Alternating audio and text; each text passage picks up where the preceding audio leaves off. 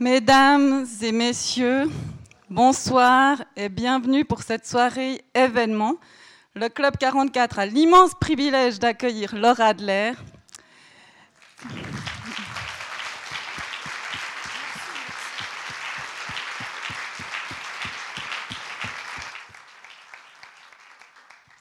Quelle émotion de vous voir en chair et en os. J'ai pas fini. Je vous remercie infiniment d'être venu dans des conditions particulières en plus. C'est moi qui vous remercie. Vous converserez ce soir avec Pauline Brolix en prolongement de votre dernier livre magnifique intitulé La voyageuse de nuit édité chez Grasset tout récemment, une enquête dans le continent gris, selon vos mots, celui de la vieillesse. Un sujet, quand on vous lit, vous dites dont personne ne veut entendre parler, mais si c'est vous, on dirait que oui. Et en plus, votre livre est épuisé. Il est en cours de réimpression, mais vous avez la chance, grâce à notre partenariat avec Payol Libraire, d'avoir 50 exemplaires à disposition après la conférence. Donc n'hésitez pas, en suivant la signalétique, de revenir vers la librairie qui est où il y avait le bar, car notre bar est fermé en temps de pandémie. J'en profite pour remercier infiniment Payot pour ce partenariat très précieux. Mais avant de vous présenter plus en détail la soirée, je me permets de vous annoncer, comme traditionnellement, notre prochain événement. Donc la semaine prochaine, le Club 44 est en vacances. Enfin, moi, je suis en vacances, donc le club est fermé. Et nous accueillerons le mardi 20 octobre une traductrice émérite, José Camoun. Alors Manuela Salvi, qui est venue interviewer Laura Adler juste avant, avait interviewé ce matin José Camoun. Elle m'a dit c'est du miel de l'entendre. Chaque mot est précis. Elle conversera avec Boris Vejdovski, qui est un professeur de l'Université de Lausanne, spécialiste de littérature américaine. Ensemble, ils se demanderont ce que disent les romans de Philip Roth ou John Irving sur l'histoire des États-Unis, comment traduire ces représentations pour qu'elles soient compréhensibles outre-Atlantique, et surtout, deux semaines avant les élections américaines, ils se demanderont si aujourd'hui, la réalité n'a pas dépassé la fiction. Et un petit mot sur l'exposition derrière, c'est cette frise de photographie à, comprendre comme une archive d'un événement particulier qui a eu lieu le jeudi 10 septembre, en lancement de notre saison. C'était un triptyque, donc exposition, concert et une sorte de table ronde, table ronde, laboratoire de pensée, organisé par le laser nomade autour des questions de perception et de conscience. Il y a un petit feuillet explicatif pour pas trop grignoter sur la soirée, c'est assez complexe qui vous en dira plus. Et surtout, allez écouter cette soirée donc sur notre médiathèque. Pour ceux qui ne savent pas, toutes nos conférences, on peut les réécouter sur notre site internet. Voici pour les informations usuelles. J'en reviens à la soirée de ce soir et j'aimerais avant tout adresser un très vif merci à Vincent Frotté, président du club littéraire jurassien, fou de littérature, un autre club avec lequel le club 44 a initié un partenariat, une collaboration depuis 2017, espérons-le au long cours. Et la grâce de votre présence, Laure Adler, nous vous le devons, nous vous la devons. Je vous laisse la parole c'est un honneur pour moi aussi de recevoir cette grande dame de la radio et cette exceptionnelle essayiste, j'insiste, qui vient de sortir un livre merveilleux. Je n'ai pas, trop à vous le recommander, je sais qu'il va partir comme des petits pains, au titre très chateaubrianesque, La voyageuse de nuit. Vous comprendrez pourquoi. Hein. Il y a aussi des clins d'œil à Saint-Simon, qui est quand même euh, un écrivain pour on fait référence. Hein, voilà, donc euh, je suis heureux, très heureux de recevoir Laura Adler. Et j'en profite aussi pour euh, remercier le Club 44 de cette merveilleuse collaboration qui a commencé un petit clin d'œil à Marie-Thérèse Bonadonna, qui a été une merveilleuse collaboratrice et qui m'a envoyé un texto tout à l'heure pour nous souhaiter une très belle soirée. C'était Marie-Thérèse Bonadonna était la personne en charge avant Marie-Léa Tzvalon au Club 44. Je vais être très bref, mais simplement j'aimerais quand même encore vous rappeler, euh, en vous donnant peut-être l'eau à la bouche, j'espère, euh, toutes les réalisations que nous avons faites ensemble avec le Club 44. Ça commence avec Olivier Rollin, Olivier Rollin qui avait présenté le météorologue. Ensuite, nous avons eu Patrick Deville qui est venu pour Amazonia. Nous avons eu Ryoko Sekiguchi, l'écrivaine euh, franco-japonaise qui est venu pour Nagoli, euh, Bernard Comment, fidèle du Club 44, qui est venu pour Neptune Avenue, Christian Garcin, qui est venu présenter Les oiseaux morts de l'Amérique, et aussi cette merveilleuse après-midi avec Jean-Pierre Le Dantec en collaboration avec le jardin botanique de Neuchâtel. C'est bien ça hein? Alors merci encore mille fois et euh, je vous promets que nous aurons un très beau programme pour l'année prochaine. J'ai déjà des noms dans la tête et des contacts. Merci encore. Merci Marielle.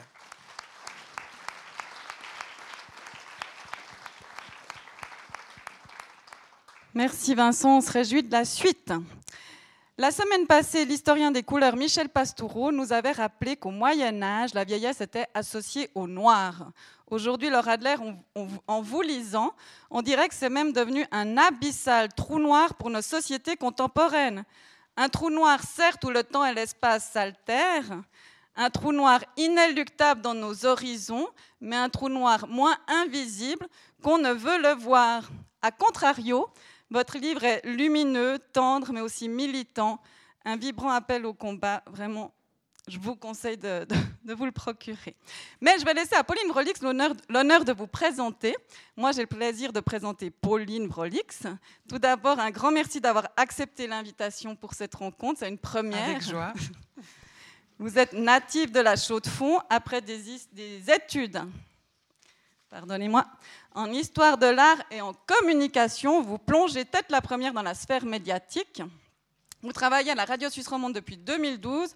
Vous collaborez à différentes émissions sur la chaîne La Première. Vous avez reçu le Swiss Press Award Radio en 2017 pour votre reportage sur la vie à tout prix qui concernait, qui s'intéressait à l'intimité d'une famille catholique anti-avortement, réalisé dans le cadre de l'émission Vacarme. Fin 2008, vous devenez productrice et animatrice de Premier Rendez-vous, une émission délicieuse de portraits croisés en direct sur la première de 14h à 15h. On ne vous a pas choisi parce que vous étiez jeune ou, femme, mais je suis vraiment intimement sûre que vous formerez un beau couple, toutes les deux. Il me semble que vous partagez entre autres une sensibilité féministe, une forme d'engagement, une approche passionnée de la vie avec une attention particulière au corps, de ce qu'il dit de nous, mais aussi des rapports de force et de pouvoir propres à nos sociétés. D'ailleurs, votre récent podcast natif Épiderme s'intéresse à la peau et au corps. Et dans ce podcast, le but, enfin, le concept est de toucher la peau des gens. Malheureusement, ce soir, je vous l'interdis. Et non, on ne fera pas ça ce soir. Merci vraiment encore d'avoir accepté. Merci infiniment, Laure, et je vous laisse la parole. Je me réjouis. Merci beaucoup, Marie-Léa.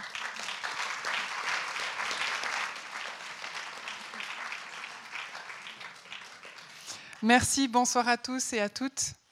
Merci, Laura Adler. Laura Adler, je vais vous présenter.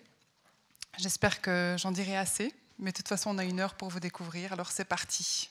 Laura Adler, vous êtes journaliste, femme de TV et de radio, essayiste, biographe. Vous avez également travaillé dans le monde de l'édition et dirigé de 99 à 2005 la grande chaîne France Culture.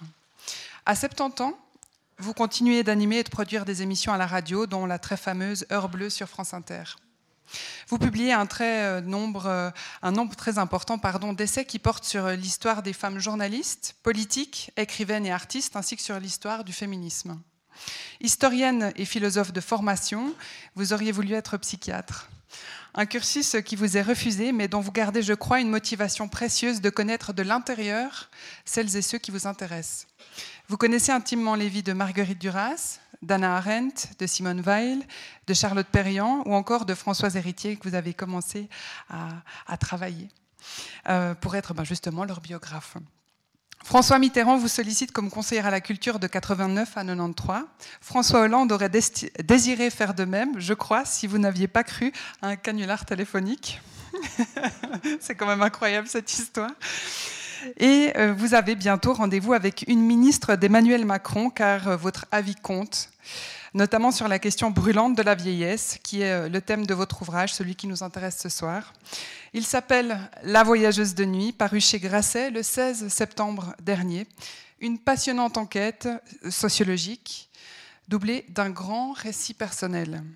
Vous qui êtes né à Caen, en France, mais qui avez grandi en Guinée, dans une maison au bord de l'Atlantique, puis à Abidjan, en Côte d'Ivoire, jusqu'à vos 17 ans. Je le précise car votre pensée et vos écrits se déploient comme un arbre qui plante ses racines sur différents continents, des territoires de savoir, poétiques, littéraires, sociétaux, factuels et définitivement politiques. Votre constat est sans appel, il est temps de regarder la vieillesse en face et de cesser de la stigmatiser. Alors allons-y, commençons Laura Adler. Et merci d'être ici au Club 44 à la Chaux-de-Fonds pour en parler. Merci beaucoup.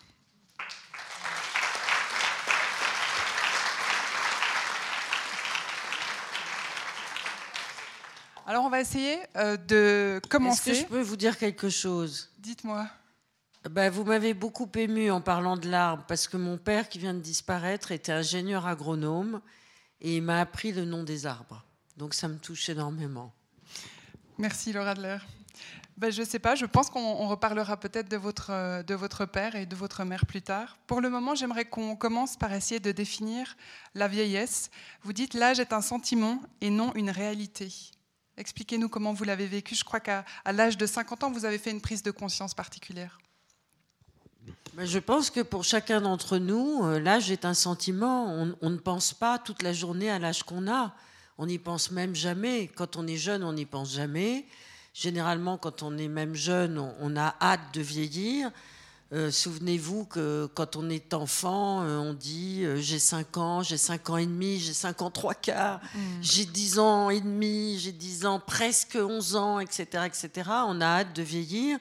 Et puis ensuite, quand on arrive à l'aube de l'adolescence, euh, on arrive dans un temps euh, illimité où on ne songe, on ne songe absolument pas à, ce qui nous arrive. On vit, c'est tout.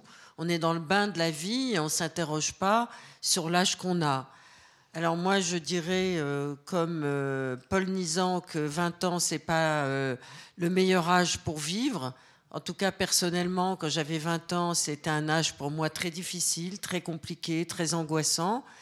Et puis ensuite, euh, l'âge, euh, il vous accompagne, il vous accompagne dans, dans les rencontres de la vie. Quand on a de la chance, euh, comme moi, d'avoir des grands-parents paternels, vous disiez tout à l'heure que j'avais vécu toute mon enfance et mon adolescence jusqu'au début de l'âge adulte en Afrique.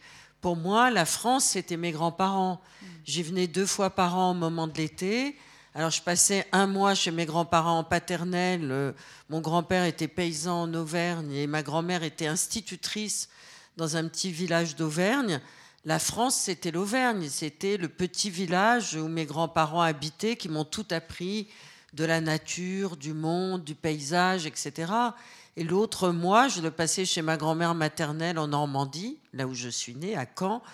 Et là, c'était d'autres paysages, c'était la mer, c'était euh, c'était les champs de blé, euh, c'était la découverte de la littérature par ma grand-mère euh, qui était très cultivée et qui pourtant n'avait pas fait d'études, mais qui voulait que sa petite fille aime la littérature. C'était l'écoute de la radio tous les soirs à 19h30, euh, le seul meuble qu'il y avait dans la radio, euh, dans la cuisine, c'était un poste de radio. Et à l'époque, il y avait le moment du feuilleton. Et c'était des grands écrivains qui travaillaient à l'époque pour euh, écrire pour la radio. Donc, mon rapport à la littérature a commencé avec les voix des comédiens.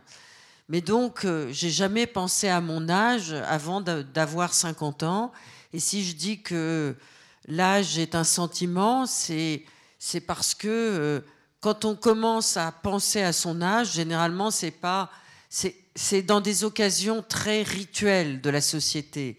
C'est quand vous êtes obligé de prendre votre retraite, ou c'est quand on vous met à la porte de votre métier et que tout d'un coup vous êtes dégagé du chemin social et tout d'un coup bah, vous pensez à votre âge ou quelqu'un dans votre entreprise vous a dit vous êtes peut-être plus assez jeune pour pouvoir travailler autant, etc. etc. Donc c'est déjà un pas de côté vers un sentiment de l'existence auquel vous n'avez jamais songé. Vous êtes ce que vous êtes. Vous n'êtes pas ce que vous êtes parce que vous avez tel ou tel âge.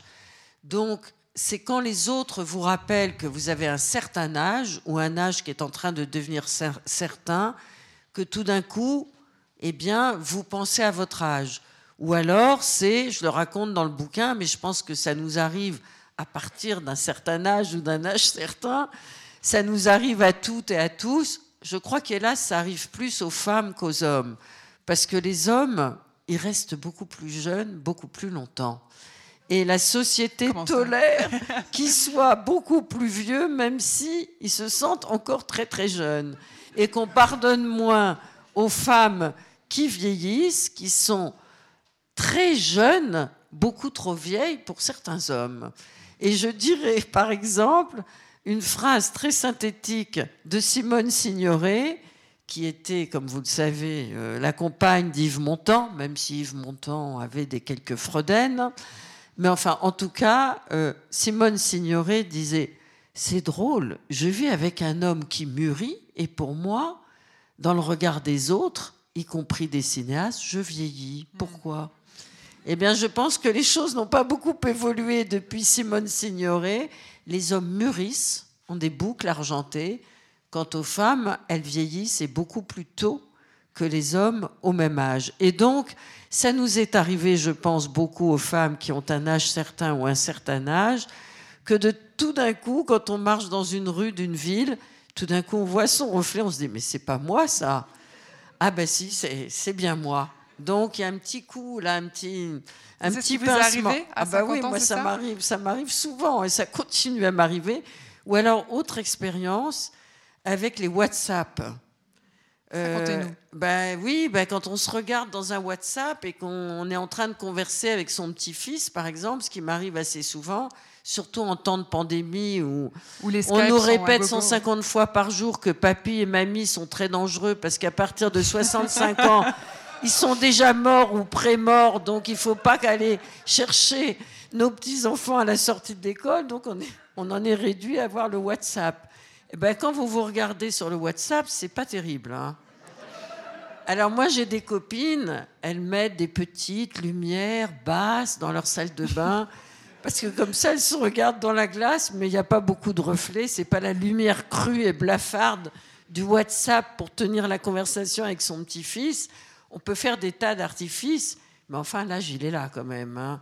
Mais c'est le regard des autres qui vous l'inflige, ou c'est votre regard entre vous-même et vous-même qui, tout d'un coup, euh, vous fait comprendre la triste réalité ou plus exactement la jubilatoire réalité. Pour vous, c'est plutôt jubilatoire. Ben oui, on n'est pas forcément ce à quoi on ressemble mhm. extérieurement. Mhm. On est quand même bien plus intérieurement. Mhm. Et on vit dans une société où on vous réduit aux, apparences et où, euh, à partir de 25 ans, euh, si vous n'êtes pas bimbo, sexy, 45 euh, cm de tour de taille, 95 pour pour le haut et je parle pas du, reste, eh bien, vous êtes déjà périmés comme des vieux yaourts. Donc, l'accélération du jeunisme à l'intérieur de la société est quand même très, très préoccupante. Simone Donc, de Beauvoir assumons le nos rides oui. Et considérons que c'est de la beauté, c'est une forme de beauté aussi. Simone de Beauvoir aurait dit pareil, non? Simone de Beauvoir que vous avez lu avec La vieillesse, c'est d'ailleurs l'ouvrage, je crois, qui vous a donné envie aussi d'écrire ce livre aussi. Alors Simone de Beauvoir a publié effectivement il y a 50 ans un ouvrage très intéressant et très passionnant qui était le pendant pour elle de son deuxième sexe. Elle considérait que après le statut des femmes, il y avait un nouveau combat qui était celui des vieux et c'est son dernier texte. C'est un texte qui n'a pas eu beaucoup d'écho, qui n'a pas eu beaucoup de succès critique, parce que la vieillesse, ça faisait peur déjà il y a 50 ans. Je pense que ça fait encore plus peur aujourd'hui. Et c'est le seul texte qui n'a pas été mis en livre de poche par rapport à toute l'œuvre de Simone de Beauvoir. Et je crois qu'il Il est en livre de poche depuis six mois seulement. Ah c'est tout nouveau. Depuis six mois seulement, tellement la vieillesse demeure un tabou dans notre société française. Parce que je crois, et j'en suis même à peu près sûre, vu l'enquête que j'ai menée dans des pays limitrophes de la France, que nous avons la particularité en France de considérer que la vieillesse est un sujet tabou, de considérer que les vieilles personnes, il faut les éloigner du centre des villes, de considérer que les vieilles personnes doivent être invisibles et ne doivent pas perturber la vie sociale, la vie collective, et ne doivent pas être considérées comme des agents actifs de notre société alors qu'elles donnent à l'intérieur du tissu associatif et du tissu bénévolat quotidiennement. On appelle cela d'un nom très pudique en France les aidants. On n'appelle pas ça les personnes âgées qui viennent aider beaucoup, beaucoup, beaucoup de gens. On appelle ça les aidants. Comme nous, on ne nous appelle pas les vieux ni les vieilles, on nous appelle les seniors. on, maquille aussi par le langage aussi des choses qu'on ne veut pas nommer parce qu'elles seraient soi-disant perturbatrices de notre Oh, de notre bien vivre et de notre bien séance, parce que dans notre société actuelle, il faut que tout soit visible et tout ce qui doit être visible doit être beau, jeune et présentable. Donc nous ne sommes plus présentables. Donc je dis que nous sommes toujours présentables et c'est tant pis pour eux, mais nous sommes de plus en plus nombreux et donc nous allons nous révolter. C'est la Ça ne fait que commencer. Ça mérite un applaudissement, non? Non, mais c'est vrai. Mais oui. Mais vous, en Suisse, vous êtes beaucoup plus fort. C'est vrai. Beaucoup plus sympa avec les vieux. Vous faites référence à la Suisse quelquefois dans, dans votre ouvrage. Mais parce que c'est très impressionnant ce que vous avez fait. À la fois pour les personnes âgées dans les quartiers, à la fois les maisons des anciens. Vous avez considéré que la vieillesse était une partie de l'existence et vous n'avez pas considéré que c'était une exclusion du vivre ensemble. Et ça, je pense, c'est un problème de civilisation et c'est un problème très important. On y reviendra. J'aimerais euh, parler du problème lexical de la vieillesse. Justement, vous l'avez abordé. Vous parlez du continent gris, on parle de la silver economy, on parle des seniors, on parle des vieux, on parle des vieillards.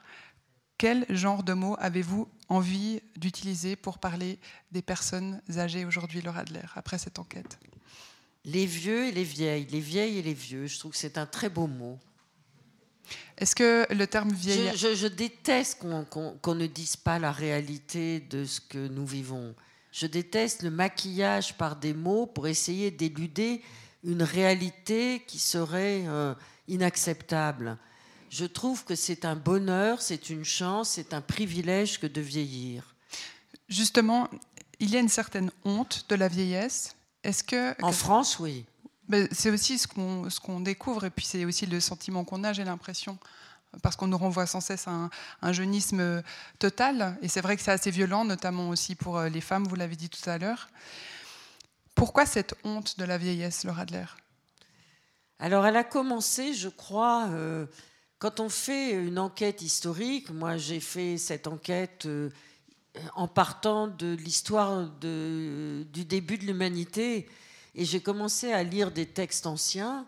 Et dans l'Antiquité gréco-romaine, on s'aperçoit, alors excusez-moi, j'étais vraiment très bête quand j'ai commencé cette enquête, mais je me suis aperçue, j'étais persuadée, moi, que c'était les progrès de la médecine qui avaient permis aux gens de devenir vieux. Eh bien, pas du tout. Il y a toujours eu des, gens très, très vieux. Depuis l'aube de l'humanité, il y a beaucoup, beaucoup d'empereurs romains qui avaient dépassé 85 ans.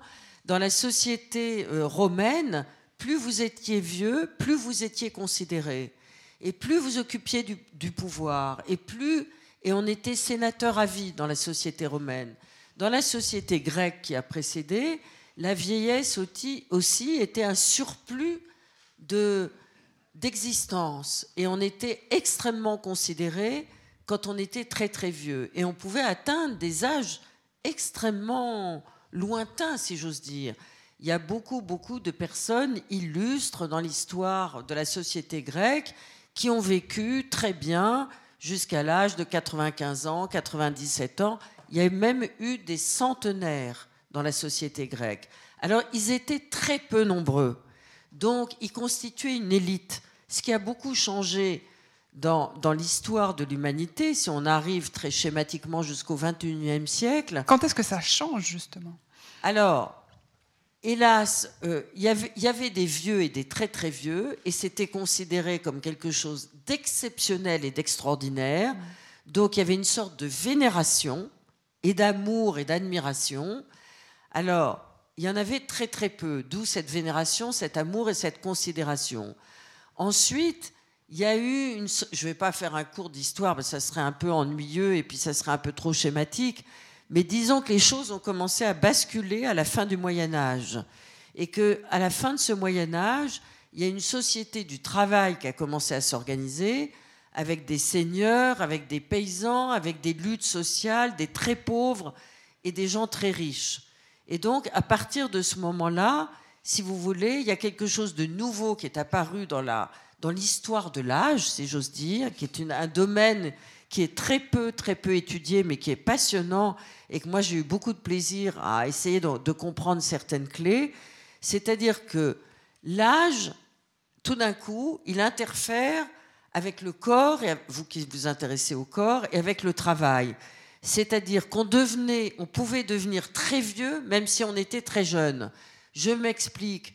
Un paysan, et, je vous signale que jusqu'à, jusqu'au milieu du 19e siècle, les enfants travaillaient. Et ils travaillaient à partir de l'âge de 8-9 ans. Ils étaient dans les champs, ils étaient dans les villes, ils transportaient, ils colportaient, etc. Et à partir du 19e siècle, quand on commençait à construire des fabriques qui sont ensuite devenues des usines, il a fallu la fin du 19e siècle en France pour interdire l'accès des enfants au travail dans les usines. Ils faisaient 12 heures de travail par jour.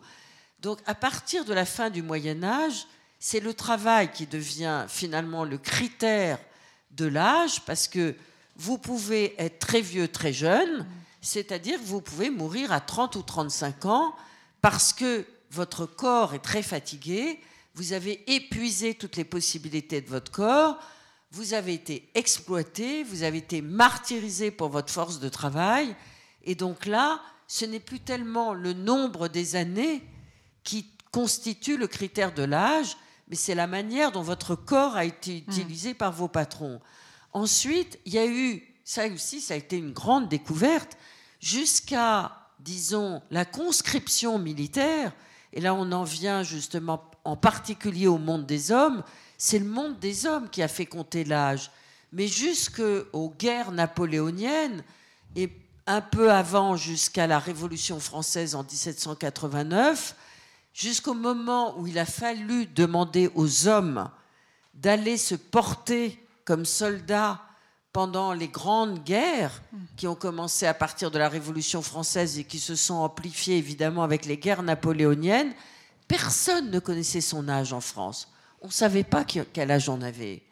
C'est au moment où, à cause de la conscription, il y a eu ce qu'on a appelé les classes d'âge. C'est-à-dire que vous aviez quand les garçons avaient 17-18 ans, eh ben, il a bien fallu leur donner, d'ailleurs de manière un peu artificielle, une date de naissance et constituer des classes d'âge pour qu'ils partent, hélas, se faire casser la gueule. Et au moment de la guerre de 14-18, euh, euh, vous savez, le désastre euh, qui s'est passé. Et à partir de ce moment-là, on a commencé à compter l'âge. Mais pendant très très longtemps, on n'avait pas d'âge. Donc là, Et ça, c'est extraordinaire. On avait donc l'âge est un sentiment. Mhm.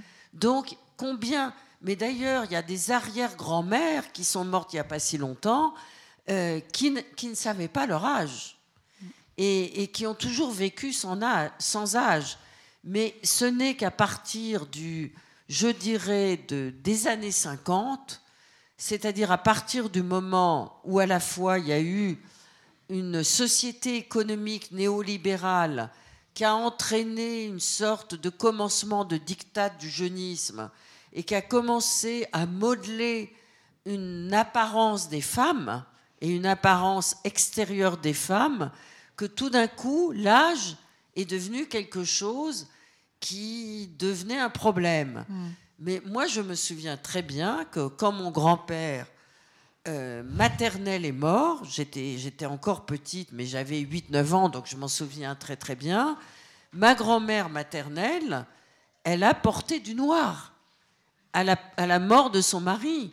Elle a été habillée en noir et nous, les petits-enfants, on avait une petite barrette noire sur nos vêtements quand on sortait dans la rue pour indiquer au voisinage que il y avait un deuil dans notre famille. On ne porte plus le deuil aujourd'hui. Et on porte plus le deuil, et on nous interdit d'avoir du chagrin quand on a quelqu'un de notre famille qui meurt parce que c'est obscène le chagrin. Hmm. Même le temps du deuil et même le temps de la mort s'est accéléré.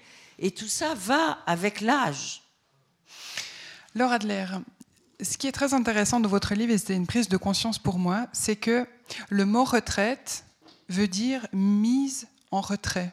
et que la ghettoisation des vieux dont vous parliez tout à l'heure, dans les EHPAD notamment, ce qui euh, correspond à nos MMS, eh bien voilà, ça dit quelque chose. On est en retraite, on est mis en retrait. Et vous, ces EHPAD, vous les avez visités pendant quatre ans. Vous y avez fait des rencontres vraiment fortes. Pourquoi est-ce qu'on ne peut pas voir les vieux aujourd'hui dans la cité? Qu'est-ce qui dérange fondamentalement? Bah, parce qu'ils sont du surplus, ils sont du rebut, euh, ils sont des personnes euh, qui ne vivent pas aussi activement, aussi rapidement euh, que des personnes dites efficaces, qui sont C'est le côté corps machine de notre société. Ah, on vit dans un monde robotique et avec la civilisation immatérielle qui prend beaucoup de place et qui va prendre de plus en plus de place, surtout depuis l'accélération de cette pandémie on va vers une immatérialité de notre univers, on va vers euh, des sociétés écrans, on va vers des visions du corps qui vont s'éloigner de nos propres sensibilités, de notre propre expérience, on va vers une société où les gestes barrières vont devenir une sorte de légitimation de notre rapport à autrui, et on va voir s'éloigner ce à quoi j'aspire, mais je pense que ça va peut-être être une révolution du sensible, c'est-à-dire une société du care, une société de l'accompagnement, une société de l'éloge du vulnérable, une société de l'éloge des vulnérabilités, une société où on éprouve du plaisir à accompagner des personnes qui ne vont pas aussi vite que vous et, dont vous avez beaucoup à apprendre, parce que justement, dans ce ralentissement de leur existence, elles vont vers plus d'intensité, de beauté, mais tout ça pour le moment, à cause de nos logiques économiques qui nous régissent, on en est euh, quasiment interdit. Mais cette société à bas bruit, elle ne cesse de prendre de l'importance. Et elle ne cesse, pour le moment, elle est silencieuse, mais elle ne cesse de dire aux proches qui le disent aux plus proches et les plus proches qui le disent à leurs plus proches, etc. C'est-à-dire, comme le disaient les Deleuze-Guattari, deux philosophes qui ont beaucoup compté pour moi, c'est une société horizontalement qui se développe par cette société de bienveillance qui prolifère exactement comme des, comme des racines des arbres. On en vient à votre métaphore des racines des arbres, horizontalement, alors que la société économique, elle est plutôt verticale, avec des patrons en haut, des employés qui sont en dessous, et puis le CAC 40 à l'horizon. Justement, le CAC 40 qui est très investi dans les EHPAD, si j'en ah crois ben oui, moi depuis que j'ai 50 ans, j'en ai donc 70, donc ça fait 20 ans que sur ma boîte email, il n'y a, a, pas une semaine où je ne reçois pas des euh, propositions pour acheter une chambre dans un EHPAD parce que c'est un investissement du CAC 40 euh, extrêmement rentable et à court terme. Et c'est vrai, au bout de 3-4 ans, il y a des bénéfices très importants. Mais je n'ai, je n'ai, pas, euh, je n'ai pas répondu. je, je, serais très riche aujourd'hui. Vous parlez... En tout cas, plus riche que je ne suis. Mais c'est vrai qu'il y a, il y a quand même euh, une réalité euh, qui fait un peu froid dans le dos, c'est-à-dire que les vieux deviennent un, domaine d'investissement. Mais complètement, mais parce qu'il y a des niches, il y a des niches fiscales, il y a des niches économiques. Quand vous savez que dans des EHPAD qui sont corrects mais sans plus, euh, où il y a des médecins que deux après-midi par semaine, où il y a une, une exploitation des aides-soignantes, où il y a une infirmière par nuit pour 90 résidents, autant vous dire que s'il se passe quelque chose, elle ne peut pas courir d'un étage à l'autre, où il y a des aides-soignantes qui sont payées moins de 1000 euros euh, pour faire un travail euh, héroïque pour s'occuper à la fois psychologiquement, matériellement, corporellement des personnes âgées. Et que pour les personnes âgées, c'est-à-dire pour les, pour les familles des personnes âgées, et pour une bouffe absolument dégueulasse, et je sais de quoi je parle, euh, on vous demande 4200 euros par mois, mais où il va l'argent? Où il va? Eh ben, Il va dans, dans le CAC 40 euh, des actionnaires. C'est des niches extrêmement importantes et c'est un scandale financier absolument incroyable. Tous les EHPAD ne sont pas comme ça, mais il y a des EHPAD privatifs qui constituent plus de 70% des EHPAD en France Il y a des EHPAD associatifs qui sont beaucoup moins chers et qui accompagnent beaucoup mieux les personnes âgées, y compris dans les forces de proposition, euh, d'animation, etc., euh, etc. Et il y a des EHPAD municipaux qui sont faits pour les personnes qui n'ont pas de moyens et qui sont beaucoup mieux que les EHPAD euh, privatifs dont je viens de parler. Oui, c'était cette expérience avec votre maman, qui est en ce moment dans un EHPAD. Vous avez perdu votre papa aussi assez récemment. Il y a cette réalité de la pandémie aussi, de Covid-19, qui accentue encore cette ségrégation. Il y a l'âge des retraités, le fait d'être une personne à risque, mais encore ce, cette, charge en plus sur les aînés d'être justement euh, encore plus consignés dans ces maisons de retraite, dans ces EHPAD. Qu'est-ce que ça provoque, ça? Alors il y a eu, bon, je ne vais pas vous en parler beaucoup parce que je vais être trop émue, mais c'est vrai que j'ai vécu une expérience euh, effroyable et je ne suis pas la seule à l'avoir vécu. Il y a peut-être dans cette salle des personnes qui ont vécu la même chose que moi, mais nous sommes des centaines de milliers à avoir affronté la mort de nos très proches euh, en temps de pandémie. Euh, ça a été effroyable. Ça a été effroyable euh, parce que malgré les efforts extrêmement louables, et moi je voudrais rendre hommage à certaines directrices et directeurs d'EHPAD, parce que je dis qu'il y a des EHPAD euh, qui sont vraiment pas terribles, mais il y a des gens extraordinaires dans d'autres EHPAD aussi. Je ne fais pas de l'EHPAD bashing euh, systématiquement. Mais ce qui a été terrible, c'est que les tutelles gouvernementales, sans doute à juste titre, mais là aussi dans un déni de responsabilité des directrices et des directeurs d'EHPAD ont fermé complètement les EHPAD. Et donc, il y a beaucoup de personnes âgées qui sont mortes de solitude et qui ne sont pas mortes du coronavirus. Et je reste persuadée que notre président français, Emmanuel Macron, a changé d'attitude presque à la fin du confinement, au bout de deux mois, en réouvrant un tout petit peu la porte des EHPAD, ce qui m'a permis, il a parlé un soir. Le lendemain matin, j'ai pris la voiture pour euh, traverser une France d'apocalypse nucléaire parce que personne ne circulait. Il y avait que les ambulances et les pompiers. Mais j'ai pu voir mes parents, alors encapuchonnés à 4 mètres 50. Euh, comme mon père était sourd, il n'a pas beaucoup entendu euh, ce que je lui disais. Mais au moins, je l'ai aperçu. Lui aussi, il était encapuchonné, comme ma mère, etc. C'était vraiment Tchernobyl mais j'ai pu voir mon père et quatre jours après, son agonie commencer. Mais ce qui s'est passé pendant ce temps euh, du Covid, et j'espère que ça ne va pas recommencer, en tout cas, les EHPAD ne sont pas refermés en France, mais il y a un protocole sanitaire. J'étais encore voir ma mère ce matin tout à l'heure, qui est très très sérieux. On vous prend la température, on vous met à l'isolement, etc., etc.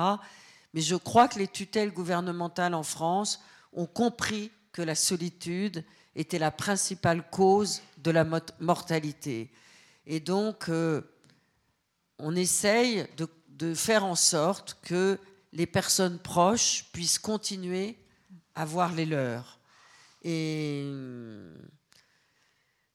et je crois que Emmanuel Macron a compris qu'il avait fait une bêtise. Et je crois qu'en faisant cette bêtise, il a permis aussi, je l'espère en tout cas, ça lui a permis de comprendre que c'est pas parce qu'on est une personne âgée qu'on ne comprend pas notre fragilité et qu'on n'est pas responsable.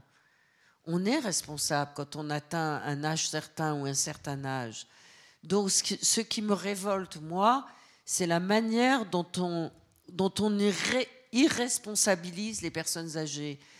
Parce qu'au fond, dans l'inconscient populaire, y compris politique, les personnes âgées redeviennent infantiles, redeviennent comme des petits-enfants qui ne savent pas ce qu'ils ont à faire de leur propre vie. Mais si, on sait très bien ce qu'on a à faire de notre propre vie. Et on sait très bien que si on tombe malade, il faut rester chez soi, on fait les gestes barrières, etc., etc. Mais il y a une infantilisation qui reste dans l'inconscient collectif français. Pourquoi est-ce que les vieux et les vieilles font peur, Laura Adler. C'est quelque chose dans la culture aussi, et vous vous en ouvrez dans votre livre. Les visions culturelles de la vieillesse. Il y a cet exemple euh, des vieilles femmes qu'on abandonne au Burkina Faso, par exemple, comme des sorcières. Oui, ou dans la société des Esquimaux. Euh, oui, ça c'est un exemple. Euh, j'ose le raconter. Aux aînés. des aînés donc désignent des femmes enceintes. Et puis, cet aîné-là qui a désigné la femme enceinte, ensuite est accompagné sur une, banquise. avec un, petit sac de nourriture, et c'est ainsi qu'il va mourir. Voilà. Mais il va se réincarner potentiellement dans le ventre de la personne enceinte qu'il a désignée avant de partir. C'est un des exemples que vous donnez. C'est assez rare dans les civilisations qu'on exclue comme ça violemment les vieux pour qu'ils puissent euh, mourir euh, en dehors du fonctionnement de la société. Le, reste des civilisations, et notamment en Chine, au Japon, euh, dans, les, dans les civilisations asiatiques et beaucoup, beaucoup dans les civilisations africaines, avoir de l'âge constitue un supplément d'existence, une considération et même euh, permet d'avoir des privilèges que personne d'autre ne peut avoir. Parce que quand on est vieux et qu'on arrive à un certain âge et qu'on devient de plus en plus vieux, même quand on est une femme, figurez-vous que dans certaines chefferies traditionnelles africaines, les femmes n'ont jamais le droit de devenir des chefs, mais quand elles arrivent à parvenir à une très grande vieillesse, elles deviennent comme des hommes, parce qu'elles ont subi la ménopause, donc de leur qui corps. Qui devient un privilège, Qui devient un privilège parce que de leur corps ne coule plus du sang involontairement. Donc elles peuvent devenir des chefs traditionnels et elles peuvent devenir détentrices de secrets très très importants. Et à partir de là, euh, bah, c'est le, vraiment euh, euh, la double récompense parce que non seulement elles sont respectées, non seulement elles considérées, elles sont considérées, mais les très jeunes viennent vers elle pour pouvoir faire les rites d'initiation. Donc euh, la vieillesse dans les sociétés traditionnelles en général est quelque chose que les dieux, célestes ou pas, vous ont autorisé. Et euh, ce supplément d'âge vous donne accès à des secrets que les plus jeunes, y mmh. compris dans la vieillesse, n'arriveront jamais à connaître. Mmh c'est comme si euh, ça vous permet d'approcher du fleuve qui va vous séparer des vivants.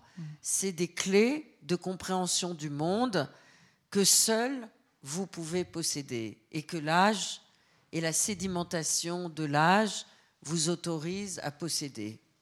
Ça, c'est dans les sociétés traditionnelles. Dans notre société à nous, eh bien, les vieilles sont des vieux pas comme les autres. Je vais vous citer euh, Laura Adler. Il y a pire qu'un vieux sans signe distinctif, c'est une vieille. Il y a pire qu'une vieille, c'est un vieux pauvre. Il y a pire qu'un vieux pauvre, c'est une vieille pauvre. Pourquoi est-ce que les femmes sont, sont si discriminées dans l'âge? Alors les femmes sont de plus en plus discriminées dans l'âge et les femmes pauvres sont celles qui en France constitue le scandale le plus important et celui sur lequel il faut vraiment essayer de travailler. Mais là, c'est les tutelles politiques qui doivent s'en occuper et s'en préoccuper. Surtout dans la période que nous commençons à traverser en France. Je ne sais pas si pour vous aussi les prévisions économiques sont extrêmement difficiles. Mais là, pas plus tard que ce matin, euh, il y a euh, les présidents des associations comme euh, les Petits Frères des Pauvres, la Croix-Rouge, etc., qui lancent un cri d'alarme vers l'ensemble de la société française, parce que, euh, et plus particulièrement vers les milieux les plus défavorisés, les femmes, les femmes pauvres, les, femmes, les, jeunes, les jeunes femmes, qui arrivent sur le monde du travail en France et qui sont issus de ce qu'on appelle les milieux les plus défavorisés, euh, généralement quittent l'école vers l'âge de 14 ans et, et, rentrent dans le monde du travail. Et elles deviennent apprenties, elles deviennent stagiaires, elles font des petits boulots très très mal payés, voire euh, sous sous sous payés. Ensuite, elles rentrent dans le monde du travail en étant très mal payées et elles ont ce qu'on appelle des contrats à durée déterminée. Elles ne peuvent pas prétendre à avoir des contrats à durée indéterminée. Donc, comme c'est très mal payé, elles font double journée. C'est-à-dire qu'elles travaillent euh, une partie de la journée, quelquefois elles recommencent une journée de travail, et généralement, elles vivent dans une situation de monoparentalité. C'est un terme savant sociologique pour dire qu'elles sont Mère mères au foyer, mais que le père est souvent parti, qu'elles ont deux ou trois enfants. Elles n'ont pas forcément de quoi payer la cantine de tous les enfants. Et généralement, elles vont être mises à la retraite à l'âge de 65 ans, avec des retraites extrêmement petites. Elles vont avoir honte de le dire à leur entourage familial, à entourage amical. Les enfants sont partis et on a des états de très grande solitude, de très grande précarité, de gens qui ont honte de vivre dans, dans cet état-là. Et s'il n'y a pas des, des proximités de voisinage ou des entourages familiaux qui viennent frapper aux portes de ces personnes, eh ben, elles vont vivre une vieillesse absolument épouvantable. Et c'est déjà le cas. euh, Et c'est déjà le cas objectivement, et c'est des millions et des millions de personnes. Et vous savez, je vais peut-être vous choquer, mais on a beaucoup parlé des Gilets jaunes en France. On en a beaucoup parlé en termes négatifs. Moi, il se trouve qu'une fois, j'ai traversé une, euh, une manifestation de Gilets jaunes. J'ai regardé les Gilets jaunes défiler et j'ai vu, j'étais déjà en, en plein travail pour mon, mon enquête euh, sur la vieillesse. Et je me suis aperçue qu'il y avait beaucoup, beaucoup de personnes âgées et beaucoup de vieilles dames âgées. Donc j'ai décidé de faire les, les- les manifs des Gilets jaunes pour parler à ces dames. Et le nombre de dames que j'ai vues toutes seules, défilant, avec généralement une fleur à la main, avec qui j'ai essayé de parler en fin de manif, elles me racontaient leur vie. Elles me racontaient qu'elles vivaient avec 350 euros par mois. Elles me racontaient que les enfants étaient partis, qu'elles n'osaient pas se manifester auprès des enfants, etc., qu'ils avaient leur vie, qu'elles ne voulaient pas peser sur leur vie, etc., etc. Et il y en a des milliers, des milliers, et je pense que c'est plutôt des millions dont, dont nous parlons. Il y a une grande précarité dans la vieillesse en France, et c'est un sujet de société qui, pour le moment, n'est pas pris en compte, et qui, à mon avis, va être pris en compte, parce que nous arrivons dans un agenda électoral qui va être très serré, et comme nous sommes plus de 15 millions à voter, 15 millions de plus de, de 60 ans en ce moment en France et plus de 17 millions dans 2-3 ans, et que ça va en s'agrandissant, eh bien nous sommes un peuple électoral qu'il va falloir flatter, dont il va falloir s'occuper, et les politiciens et les politiciennes qui déjà se multiplient au guichet pour nous dire qu'ils sont déjà présidentiables, ils vont bien être obligés de s'occuper de nous. Ça, c'est une bonne nouvelle, Laura Adler. Mais il y a une autre très bonne nouvelle, c'est que euh, au début de la pandémie, quand il y a eu des reportages à la télévision, à la radio pour parler de ces personnes âgées qui étaient très isolées, euh, eh bien, il y a eu beaucoup de jeunes, sans que personne ne leur demande. En tout cas, en France, je ne sais pas si ça s'est passé en Suisse, mais ça a été important en France. Personne ne leur a demandé, ni les parents, ni les copains, personne, personne. C'était leur cœur, leur âme, leur esprit. Ils se sont précipités dans les mairies, ils ont dit est-ce qu'on peut aller apporter de la nourriture? Est-ce qu'on peut faire de la lecture à voix haute? Est-ce qu'on peut apporter des DVD Nous, on a du temps, on n'a plus d'école, on ne peut plus aller à l'université, on peut y aller en vélo, on peut y aller à pied, on peut faire tout ce Demandez-nous, on a du temps libre. Donc je pense que là aussi, il y a une prise de conscience de ce qui devrait devenir quelque chose, à mon avis, synonyme de bonheur, de plaisir et de vivre ensemble, c'est-à-dire l'intergénérationnel. Que qu'on revienne à l'intergénérationnel, que les vieux soient pas considérés comme des gens dangereux qu'il faut mettre euh, en périphérie des villes parce qu'ils sont gaga ou ils sont euh, caca ou ils sont mais c'est vrai mais je vous jure que c'est vrai. Et donc euh, ils sont comme ils sont comme les autres. Nous sommes comme les autres. Et vous êtes comme les autres aussi parce que hum, j'ai adoré ce moment de votre livre où, vous parlez de toutes ces femmes que vous admirez, qui sont souvent des amies, des écrivaines ou des artistes.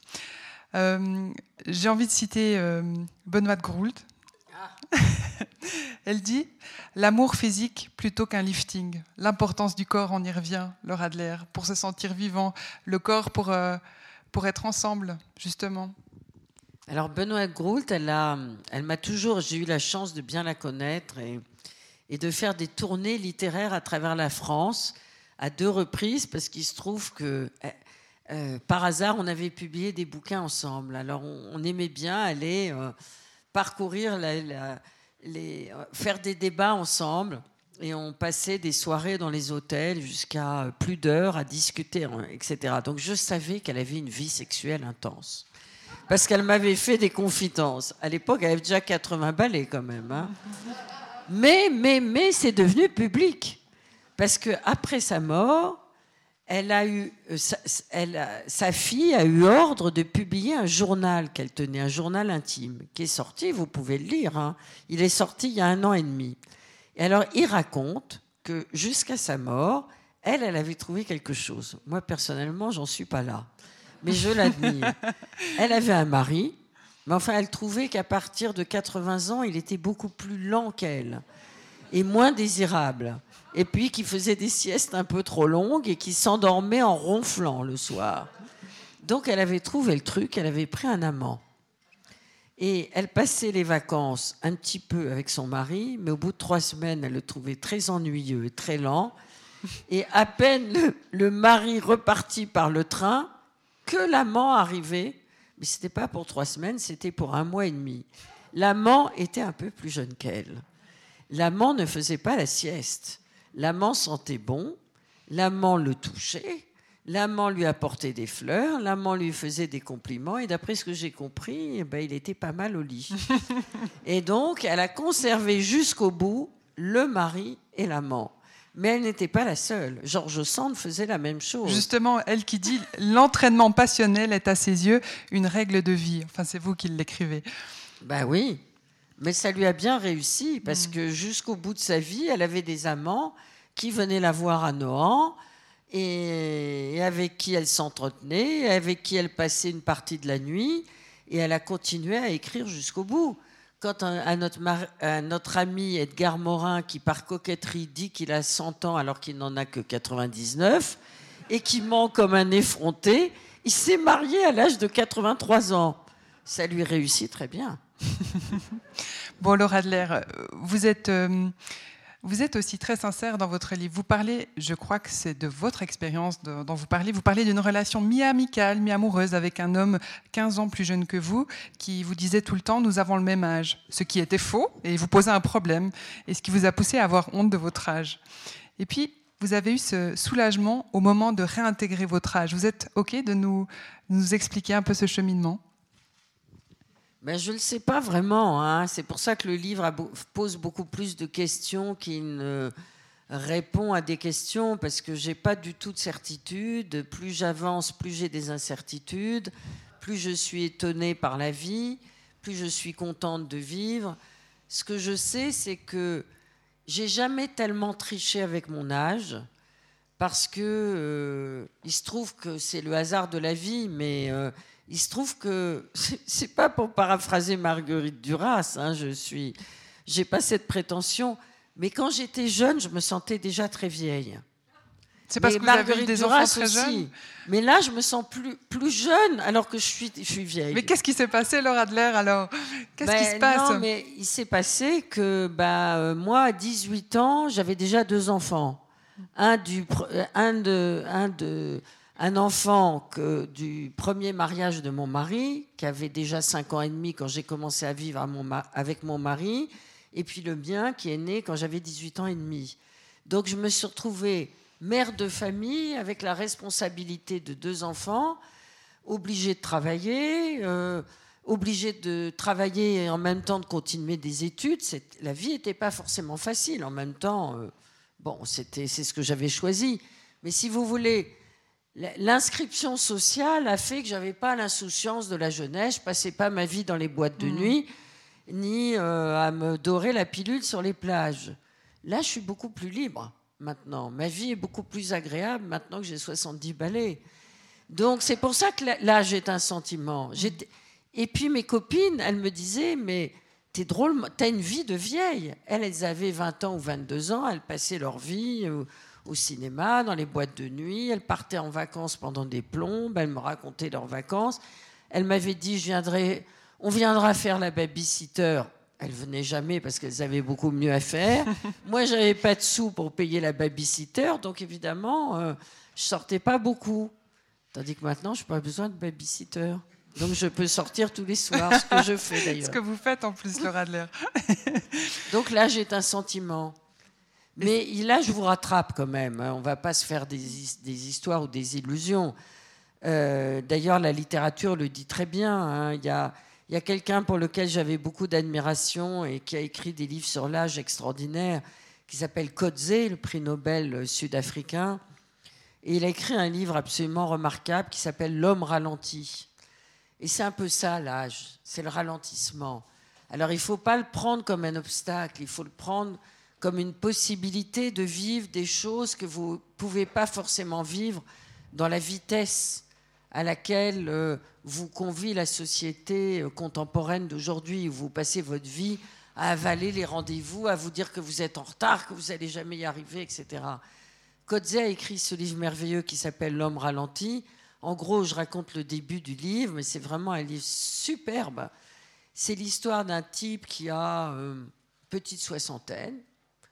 Il, se trouve pas mal. Hein, il vit bien, euh, il est à la retraite, mais il profite de sa retraite. Et puis tous les matins, il part, euh, il part à pied pour aller acheter le pain. Et puis boum, il a, il a des petites amies, tout va bien. Il vit tout seul dans son appartement parce qu'il est assez égoïste. Il voudrait pas vivre avec ses petites amies parce qu'il en a plusieurs. Et boum, il y a un jeune homme en vélo qui le percute. Et il se retrouve à l'hôpital. Et tout d'un coup, bah, il a une jambe de cassée, il a les côtes cassées il va vivre une immobilité de son corps, et là, il va commencer à se dire Oh, je suis vieux. Il n'y avait jamais pensé à son âge. Et là, tout d'un coup, après, il va repartir dans son appartement et tout va être ralenti dans son existence. Et c'est l'apprentissage du ralentissement du temps auquel nous convie Kodze à l'intérieur de ce livre. Et donc, l'âge, c'est pas que du positif. L'âge, c'est aussi des obstacles. Avant-hier, j'étais en retard à un rendez-vous, je devais prendre le bus, j'ai vu qu'il était là au bout de la rue, j'ai commencé à courir, puis euh, j'ai arrêté. Euh, je ne pouvais pas courir pour prendre le bus. Donc même si je me sens à certains moments de la journée jeune, ou si j'avale des journées qui sont plus lourdes, par exemple demain je vais me lever à 6 heures du mat', eh ben, depuis deux jours je me dis comment je vais faire pour me, pour me réveiller à 6 heures du mat' Alors que quand j'avais encore 10 ans de moins ou même 5 ans de moins, je ne me serais pas posé la question. C'est parce que j'ai 70 balais que je me dis, ouh là là, comment je vais faire? Donc vous voyez, c'est pas que des avantages quand même. faut pas se la faire. Euh, trop brillante, trop bling. non. Mais par contre, euh, je pense que de tomber amoureux ou d'être amoureux mhm. ou d'avoir quelqu'un que vous aimez bien, euh, eh ben c'est mieux qu'un lifting comme Benoît de Groult. Euh, il y a ce moment hyper touchant dans votre, euh, dans votre ouvrage où vous visitez un, EHPAD avec un chorégraphe. Est-ce que vous êtes... Euh, Il s'appelle Thierry Thionyang, j'ai beaucoup d'admiration pour lui. C'est un moment du livre qui m'a fait pleurer, parce que c'est un homme qui cherche à amener du mouvement, et une sorte de mouvement amoureux de la vieillesse dans un respect infini en fait de la lenteur.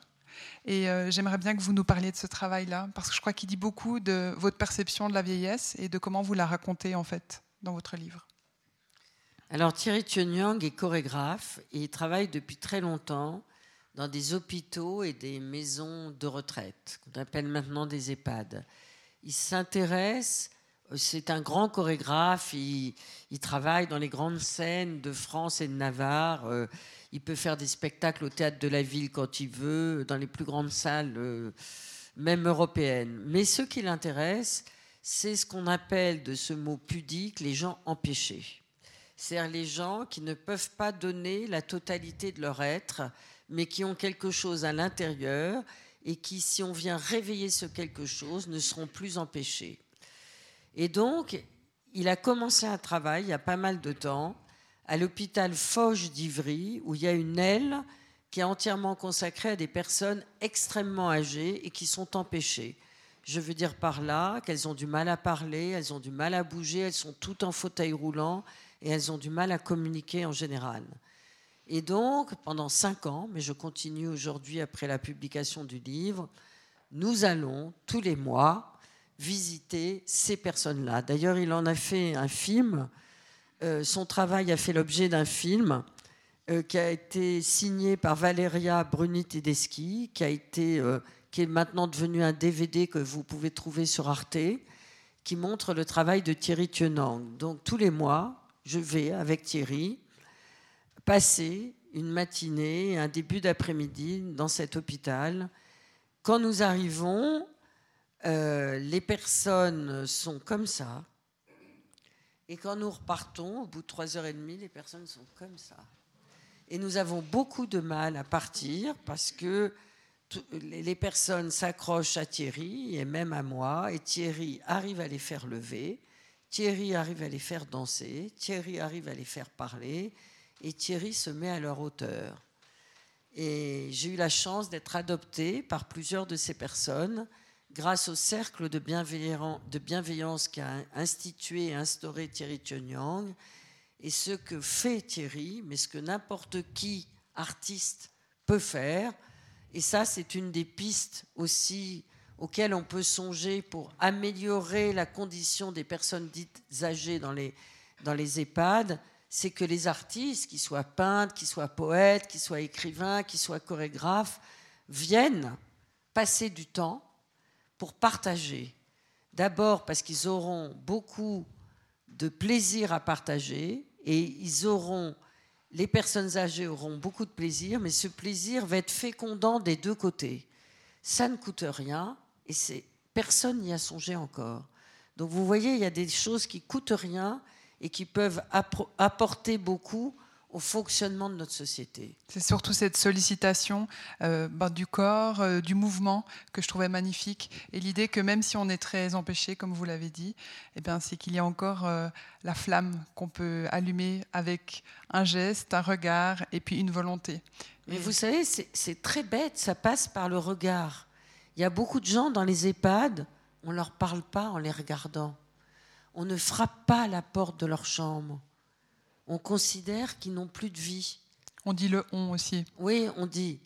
Alors maintenant, on va aller sous la douche.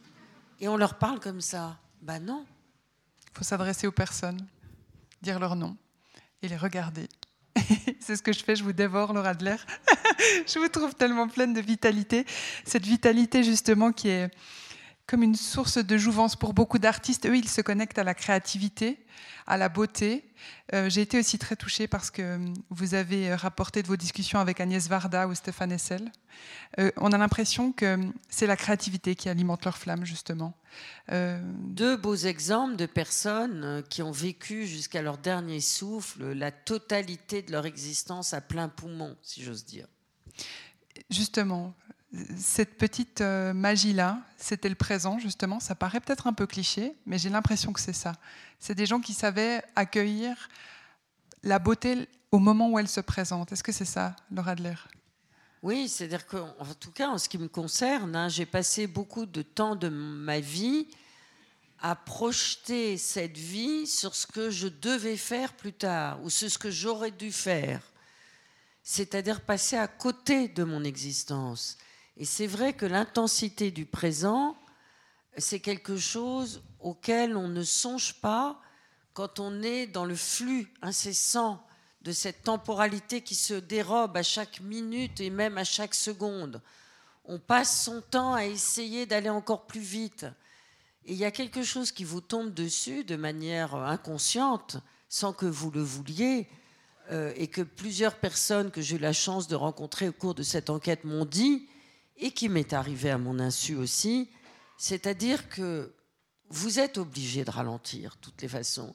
Mais au lieu de prendre ça comme un handicap ou comme une exclusion, vous le prenez comme une invitation au plaisir de la vie auquel vous n'avez pas encore goûté et aux choses auprès desquelles, finalement, il y a beaucoup, beaucoup d'invitations au plaisir qui vous sont passés devant parce que vous n'avez pas voulu les voir. Hmm. C'est ridicule. Enfin, en tout cas, en ce qui me concerne. Donc, pour vous vieillir, c'est aussi peut-être euh, accepter d'être là. Accepter d'être là, dans l'intensité du présent. En tout cas, pour moi, c'est tout un travail parce que j'ai passé mon temps à fuir le présent et à m'angoisser pour l'avenir.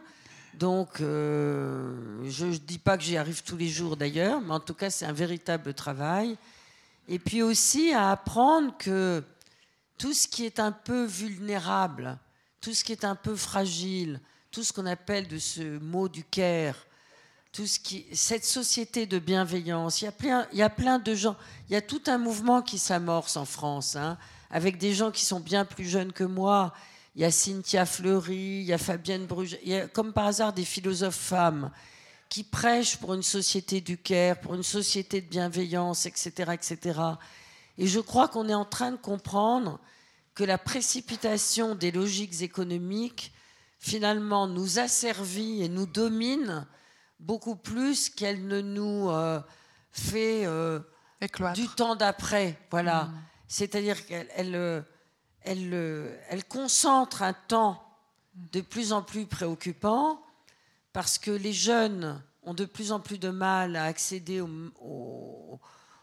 à l'emploi et au monde du travail.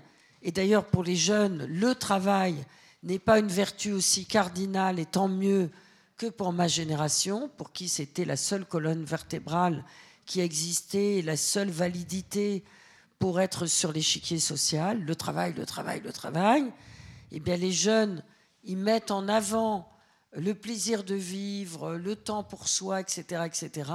Mais de toutes les façons, ils ne peuvent pas faire autrement parce qu'ils arrivent de plus en plus tard dans le monde du travail et dans le monde de l'entreprise aujourd'hui. À 45 ans, on est déjà un senior. Alors, euh, bah, il va falloir se préparer à être beaucoup, beaucoup, beaucoup, mm. beaucoup de seniors. Hein et à se préparer à avoir pas 3, 4, mais 5, 15 vies, plus, beaucoup plus que les chats, pour pouvoir euh, être vieux le plus longtemps possible et en pleine forme. Mm. Parce qu'on a oublié de dire une chose très importante, c'est que depuis 20 ans ou 25 ans, les progrès de la médecine ont été considérables pour qu'on vive vieux et en pleine forme. Mm. Ce qui n'était pas le cas il y a 25 ou 30 ans. On était vieux et soit on était handicapé ou malade, ou etc., soit on mourait vers 70 ans, ce qui n'est plus le cas. Mais est-ce qu'on va s'excuser d'être vieux et en pleine forme parce que la médecine nous y a autorisé? Ben Non, on ne s'excuse pas, on est content. Laure Adler, j'aimerais, avant qu'on ouvre aux questions, que vous nous expliquiez le titre de La Voyageuse de nuit, qui est un titre emprunté à Chateaubriand. La terre lui est cachée, elle ne découvre plus que le ciel. C'est cette phrase-là qui vous a donné envie? Oui, j'avais pris comme titre de travail le privilège de l'âge, et euh, qui est un jeu de mots euh, avec Simone de Beauvoir que j'admire énormément. Et puis, j'ai relu, grâce à mon admiration pour Roland Barthes, j'ai relu euh, la vie de Rancé. Roland Barthes a écrit un texte magnifique euh, sur Chateaubriand et sur l'importance de ce texte de Chateaubriand, La vie de Rancé. Et donc, grâce à Roland Barthes, j'ai relu un texte pour de Chateaubriand que j'admirais beaucoup quand j'étais jeune et que je relis toujours d'ailleurs. Les mémoires sont sur ma table de nuit depuis, je crois, 30 ans ou 35 ans. C'est vraiment un livre total et extraordinaire, océanique. On peut l'ouvrir à n'importe quelle page, etc. Mais la vie de Rancé, je l'avais lu il y a très longtemps, je l'avais complètement oublié. Et donc, dans la vie de Rancé, et j'ajoute que Chateaubriand s'est senti très très vieux dès l'âge de 27 ans. Et il a écrit des pages absolument extraordinaires sur sa vieillesse à l'âge de 27 ans. Et donc, dans la vie de Rancé, il a cette phrase extraordinaire, cette voyageuse de nuit que vous venez de citer. Et je trouve que cette phrase dit bien ce que ça veut dire, c'est-à-dire que c'est l'assomption de la connaissance que nous allons tout droit vers la finitude de notre essence humaine, mm. nous y allons, mais nous y allons les yeux ouverts. Et en même temps, c'est un voyage qui, de toutes les façons, va être riche en péripéties. Euh, le ciel va s'éclaircir et la terre va s'assombrir, mais il faut toujours regarder en haut, nous disait Emmanuel Kant, la loi morale dans le ciel et la loi morale aussi à l'intérieur de nous. Essayons de faire coïncider les deux. Donc, euh, avançons vers le ciel qui va s'éclaircir tout en sachant que le noir nous attend. Voilà. Merci beaucoup, Laura Adler.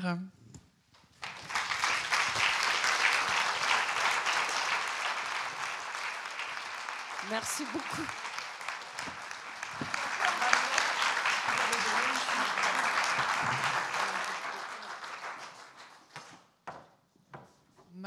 J'ai été trop bavarde peut-être. À toi la parole. Merci infiniment pour ce moment profond, exquis. On ne peut pas vous toucher, mais vous nous touchez. J'ai encore des frissons, vraiment. Donc vraiment, merci, merci à vous deux. Et merci Laure encore. Et alors maintenant, pour ceux qui ne savent pas, on garde le, le, masque pour les questions. Et c'est ça le plus important, vraiment y penser. On n'a pas trouvé une meilleure solution. Et voilà, donc euh, y a-t-il une question? Dans la salle Il n'y a pas de réaction non, Moi j'ai une petite... Euh... Ah oui.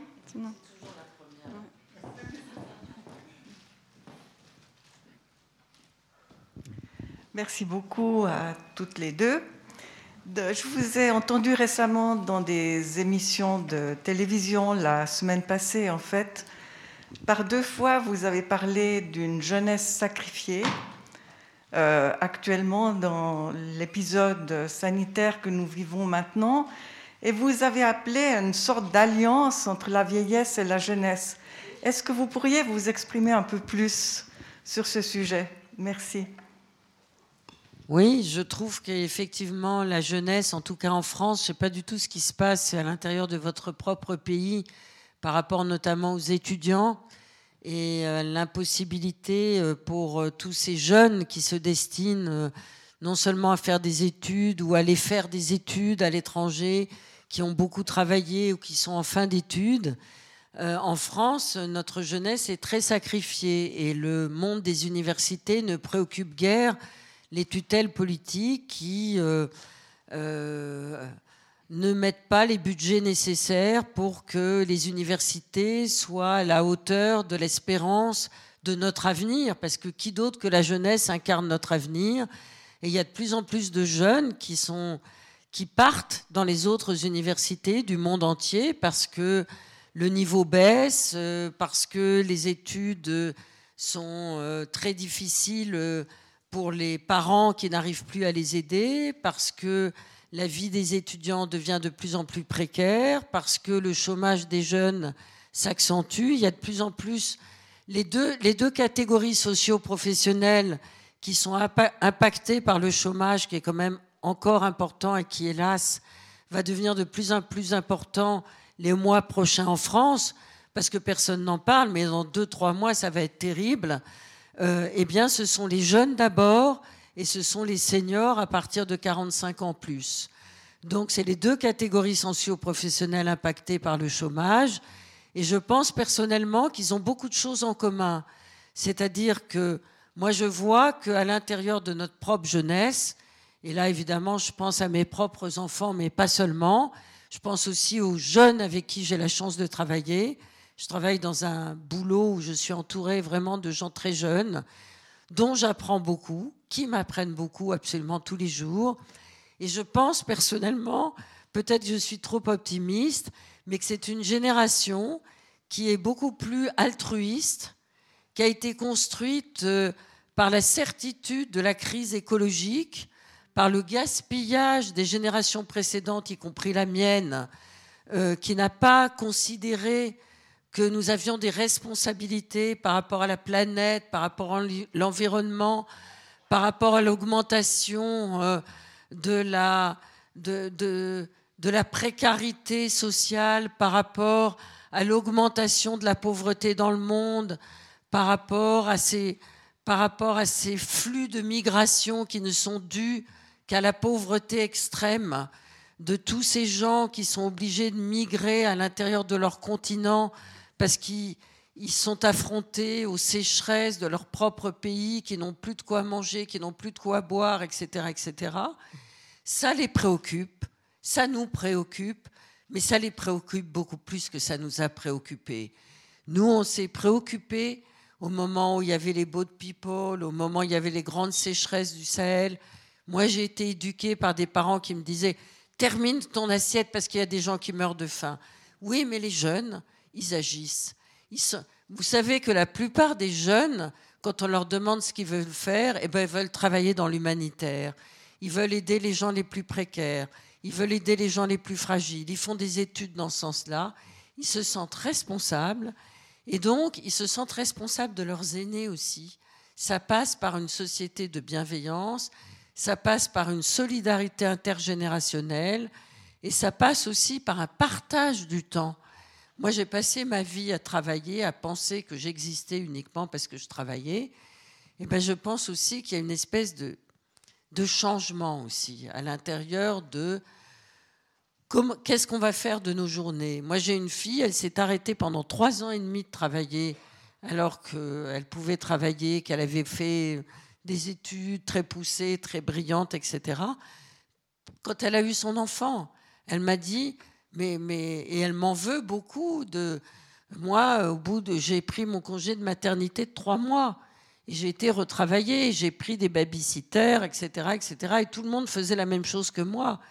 Mais maintenant, je me fais engueuler, alors que je suis grand-mère, euh, parce que j'ai mal élevé ma, ma fille. Et c'est ma fille qui a raison. Mais ma fille, elle ne fait pas la même chose que moi. Donc, il y a j'ai l'impression qu'il y a une appréhension du temps, et pour vous dire la vérité, une appréhension de l'autre avec un grand A, et qu'on a beaucoup de leçons à apprendre de notre jeunesse.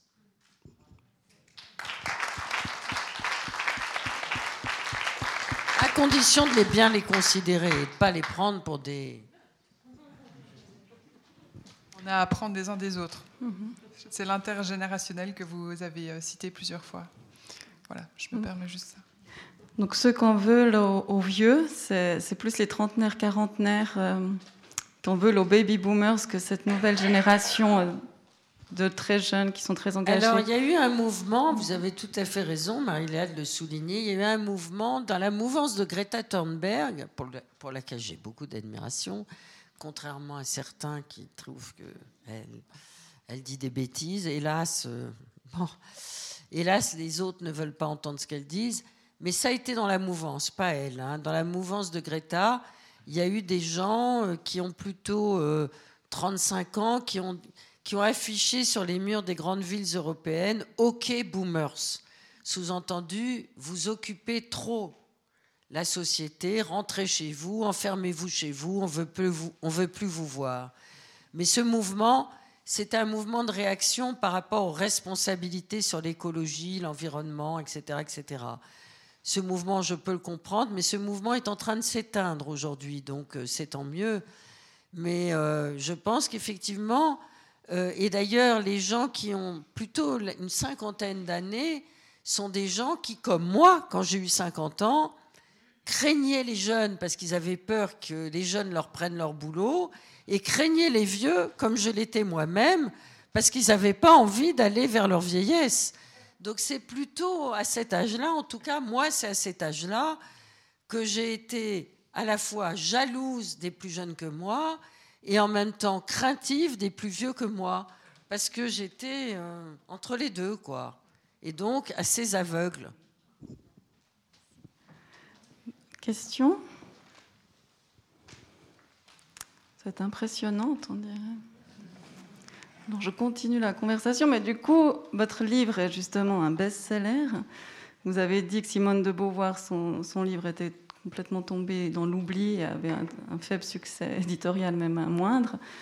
Est-ce qu'indépendamment de ce qui se passe, on a parlé de cette nouvelle génération, il y a la pandémie qui a mis en, lumière certaines questions éthiques, mais je vous ai aussi entendu dire qu'il y avait un point de bascule peut-être quand même aujourd'hui en lien avec le combat sera peut-être plus simple aujourd'hui qu'il y a 50 ans Ah oui, moi je suis très optimiste effectivement par rapport à cette histoire de l'âge. Très optimiste parce que d'abord je suis d'une génération qui a fait 68 parce qu'on considérait qu'il y avait trop de vieux dans la société et pas assez de place pour les jeunes.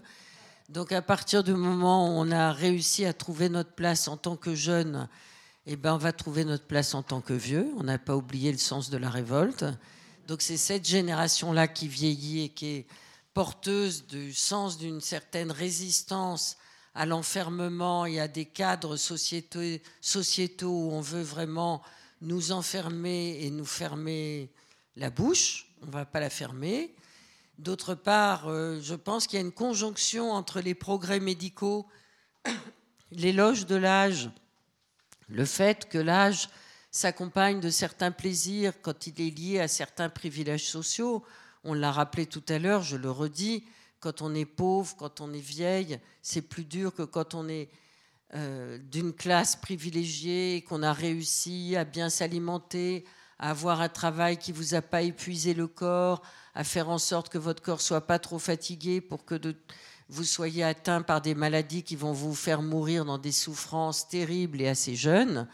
Mais quand on a objectivement eu un boulot qui vous a permis euh, d'avoir une vie à peu près normale, de vous alimenter bien, d'avoir une bonne retraite, parce qu'il y a l'histoire de la retraite aussi. Ma génération est une génération privilégiée. Comme nous avons travaillé beaucoup et depuis très très jeune, eh ben nous arrivons, moi j'ai travaillé à partir de l'âge de 18 ans, donc j'ai une retraite correcte, vraiment correcte, qui me permet de faire ce que je veux, d'aller suivre des cours à l'université, de voyager. Enfin, hélas, on ne peut plus voyager pour le moment, mais j'espère qu'un jour la pandémie va s'arrêter, qu'on va pouvoir voyager. Donc on a une vie extrêmement agréable. Pour rebondir sur les jeunes, les jeunes vont pas avoir les retraites dont ma génération bénéficie. Ils vont avoir des retraites beaucoup plus petites que ma génération privilégiée. Donc je pense qu'on est à un point de bascule parce que ce vivre ensemble, tout le monde a intérêt à le préparer ensemble. Aussi bien les vieux dont je fais partie que les jeunes. D'ailleurs, les jeunes, c'est très très surprenant. Nous, on a eu beaucoup de manifestations en France il y a un an et demi. Euh, il n'y a pas eu que les gilets jaunes, mais il y a eu la retraite aussi, des manifs pour la retraite. Les Français sont obsédés par la retraite. Je ne sais pas si c'est en Suisse, c'est la même chose. Ils veulent avoir une retraite extrême le plus jeune possible, alors que c'est plus possible, objectivement, à cause de l'allongement de la vie et parce qu'on est de plus en plus vieux. Mais pourquoi ils veulent une retraite de plus en plus jeune? Parce qu'ils pensent, de plus en plus de Français pensent que l'âge de la retraite, contrairement à il y a 50 ans, vous preniez votre retraite, deux ou trois ans après, on vous enterrait. Maintenant, vous prenez votre retraite, les gens la vivent comme une troisième, une quatrième vie. Ils se projettent dans cet âge des possibles. C'est un âge des possibles. Il se dit, il y a un âge où on va travailler. Généralement, la plupart des gens font pas forcément ce qui leur plaît.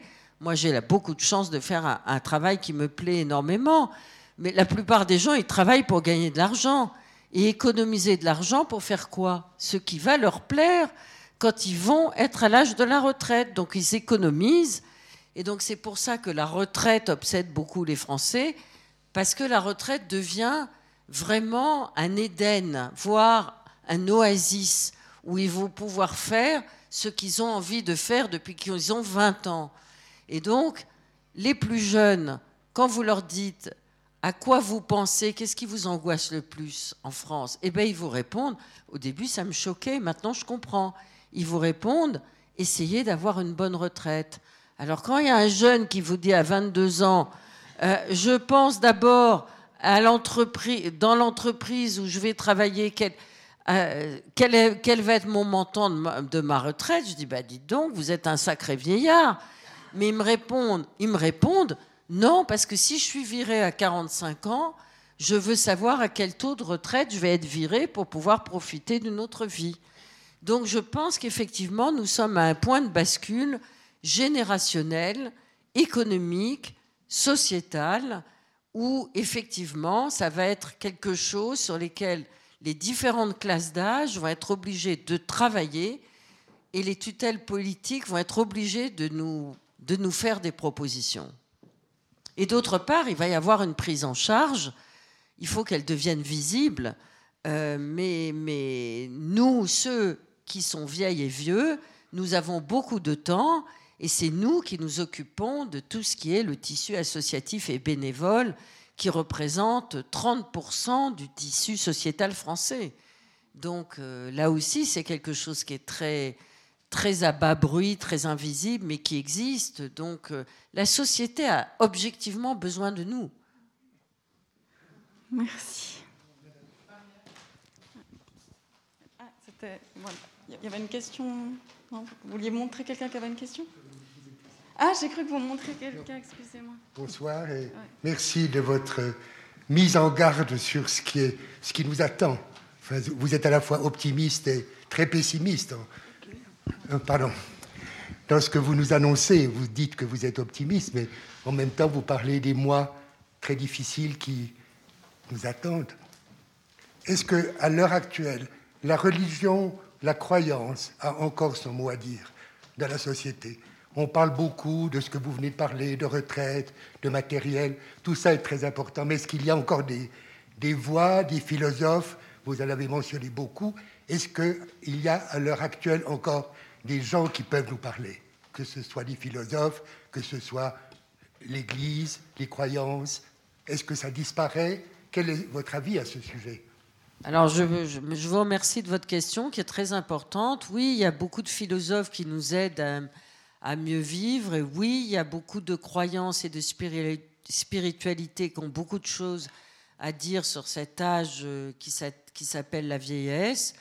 Bon, on parlait tout à l'heure de l'Antiquité. Moi, je trouve que lire les stoïciens, lire Sénèque, par exemple, c'est se ressourcer comme... Comme de se baigner dans l'océan par un beau matin. Ça vous donne des forces pour toute la journée. Tous les philosophes stoïciens, il y a beaucoup de philosophes aussi en dehors du stoïcisme qui ont beaucoup de choses à nous dire. On parlait d'Emmanuel Kant, on parlait de Montaigne qui a dit des choses absolument extraordinaires sur la vieillesse. Il y a beaucoup, beaucoup, beaucoup de sources philosophiques à l'intérieur de mon ouvrage et personnellement, moi, je me ressource beaucoup à l'intérieur de la philosophie. Il y a un monsieur qui était extraordinaire et qui a atteint un grand âge, euh, qui n'est pas très connu aujourd'hui et qui pourtant a écrit des, âges, des, choses magnifiques sur l'âge, c'est Vladimir Yankelevitch. Euh, bon, euh, il y, a des gens vraiment exceptionnels qui continuent à nous dire, bon, bah, il y a un philosophe que j'admirais beaucoup qui a dit des choses exceptionnelles sur la vieillesse, c'est Michel Serres. Michel Serres, que vous avez peut-être reçu au Club 44 parce qu'on dit toujours, il paraît que les vieux disent toujours c'était mieux avant. Et alors Michel Serres a écrit un, livre en, en disant c'était pas mieux avant. Ben non, c'était pas mieux avant. Ça sera beaucoup mieux après. Et la vieillesse, c'est de se dire que ça sera beaucoup mieux le jour d'après. Ça sera beaucoup mieux demain. Michel Serres a écrit des choses absolument magnifiques aussi sur la vieillesse la philosophie, la croyance, la spiritualité, les penseurs catholiques. Il y a beaucoup de gens qui ont écrit des choses magnifiques. Je pense à une philosophe qui s'appelle Jeanne Hersch, qui a écrit des choses remarquables là-dessus et qui m'inspire beaucoup et que je relis beaucoup. Personnellement, moi, je relis aussi beaucoup la Bible et l'Ancien Testament, plus particulièrement. J'envie beaucoup. Euh, les sources spiritualité sont très, très importantes. Et moi, plus je vieillis, plus j'ai envie de lire des textes euh, spirituels ou spiritualistes de toutes les civilisations. Et plus je me ressource à l'intérieur de ça. Vous m'auriez dit ça il y a dix ans, je vous aurais dit, mais ça va pas la tête. Alors que là, j'en ai besoin. J'en ai un vrai besoin. Vraiment un besoin de plus en plus grand. Et on parlait de, on parlait de François Mitterrand tout à l'heure. J'ai eu la chance de, de travailler à ses côtés. J'ai eu la chance de continuer à, le voir jusqu'à pratiquement son dernier souffle. Et c'est peut-être lui qui m'a d'ailleurs donné cette idée-là. Mais donc, euh, il n'avait pas tellement peur de mourir, il savait qu'il allait mourir. Mais ce qui était très impressionnant, c'est que dans son dernier appartement, euh, ses livres de chevet étaient uniquement des livres religieux de toutes les civilisations. Et il picorait à l'intérieur de tous ses livres. Donc je crois que la spiritualité, c'est quelque chose de très important, que la philosophie, que la croyance. Moi, j'envie beaucoup les gens croyants. Mes parents sont très, enfin ma mère est toujours très croyante, mon père était très croyant. Hélas, euh, je n'ai pas pu l'enterrer dans une église comme il me l'avait demandé. Ça, ça a été une très grande souffrance. Et je vois bien que pour ma mère et pour d'autres gens très âgés, j'envie beaucoup les gens qui croient, parce que je trouve que c'est une source d'apaisement. Voilà. Et c'est un très grand bienfait que la croyance. Vous avez décrit, vous avez décrit euh, à juste titre la, diversité sociale des classes d'âge les plus, les, plus avancées, en mettant l'accent notamment sur celles qui sont les plus, démunies ou qui connaissent les plus grandes difficultés. Mais on sait que ce sont dans ces classes d'âge-là qu'il y a aussi la plus grande diversité. C'est-à-dire qu'il y a des populations qui sont euh, très, aisées. Est-ce que vous ne pensez pas que cette euh, hétérogénéité sociale empêche euh, ces classes d'âge avancées de se mobiliser? Si, je pense que vous avez tout à fait raison et que il y a eu un agrégat dans les Gilets jaunes qui a été pas forcément bien compris de différentes détresses et de différentes solitudes. C'est pour ça qu'il y avait autant de personnes âgées dans ces défilés ou dans ces occupations de rond-point. Et quand on allait parler aux gens et qu'on passait un peu de temps avec, euh, avec ces personnes âgées, les deux motifs, c'était je ne vois plus personne. Et les Gilets jaunes m'ont permis de recréer des tissus de sociabilité, de parler avec des gens. Et l'autre moyen, c'était, eh ben, euh, j'apporte ce que j'ai, j'ai pas grand-chose, mais je vais faire une tarte. Et, et puis l'autre, il va apporter euh, la viande du supermarché, on va préparer ça, etc. Donc il y a eu des espèces de liens de solidarité dans la précarité, etc., etc. Et l'hétérogénéité socio-économique ne permet pas la solidarité. Alors, on vient d'avoir une nouvelle ministre dans la nouvelle composition gouvernementale de, notre euh, président, qui a été nommée il y a quelques mois. Euh, elle a l'air très bien, cette femme. Elle n'a pas beaucoup de moyens. J'ai l'impression que l'épidémie va obliger le président et son Premier ministre euh, à affronter le problème de la vieillesse et que cette nouvelle ministre, euh, qui a un engagement socio-culturel assez important précédent, va peut-être réussir à persuader euh, le Premier ministre et le Président d'accélérer la donne. Parce que les, les rapports sur ce qu'il faut faire euh, par rapport au troisième, quatrième, cinquième, sixième âge, on ne sait plus comment les appeler, parce que Vraiment, il y a beaucoup, il y a des, il y a des centaines de milliers de centenaires en France en pleine forme hein, qui, qui vous battraient au Scrabble et au bridge. Hein, et, et, qui dansent euh, tous les samedis après-midi dans les EHPAD. Hein. Mais c'est ça la réalité. Donc euh, il va bien falloir euh, On ne peut pas mettre la poussière sous le tapis éternellement. Donc euh, les, rapports existent, ils sont excellents. Il y a un rapport qui a été fait euh, il y a moins d'un an, euh, signé d'une ancienne ministre du Travail du gouvernement Hollande qui s'appelle Mariam El Koumri, avec qui j'ai pu travailler. Tout est sur la table. Il suffit d'ouvrir un tiroir, il suffit d'être entendu. Mais personne ne veut entendre pour le moment. Oui, monsieur.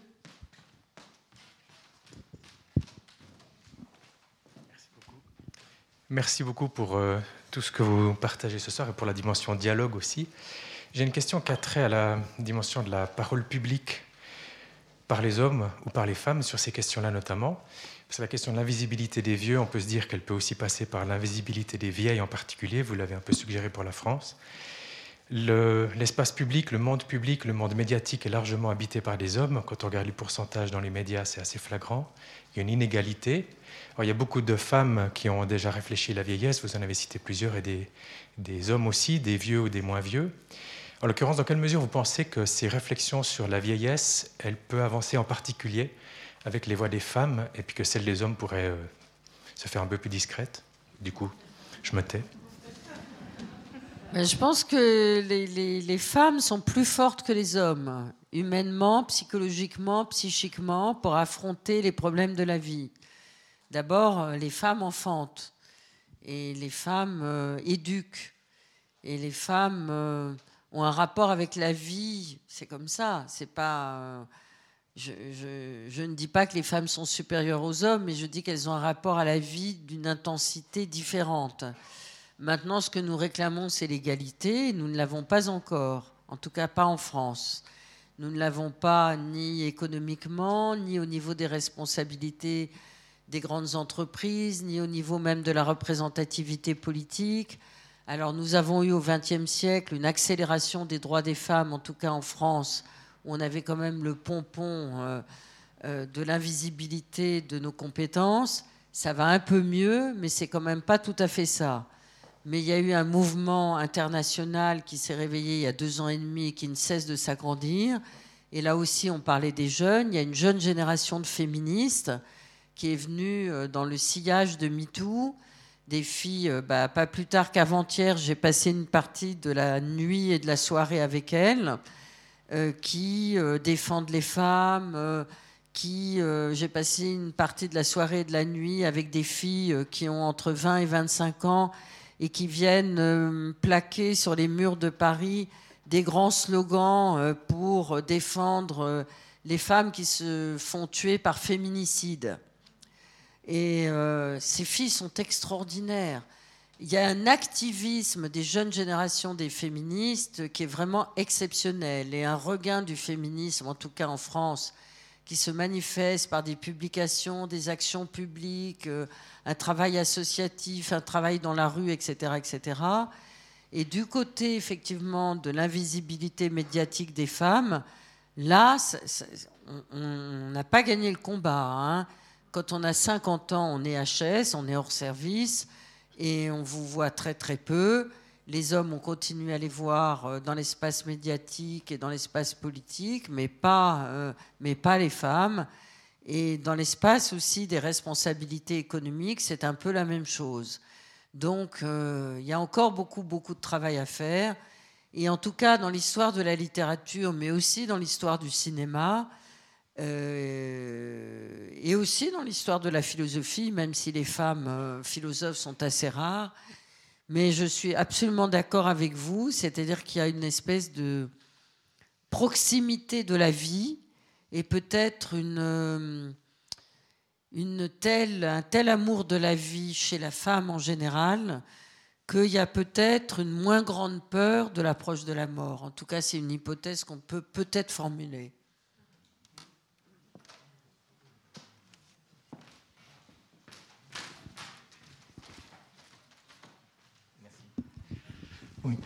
J'aimerais poser une question sur la, sur la fin de vie et sur le choix de la, de la fin de vie. Parce que vous savez, peut-être qu'en Suisse, c'est possible de, le faire. Ce n'est toujours pas possible en France.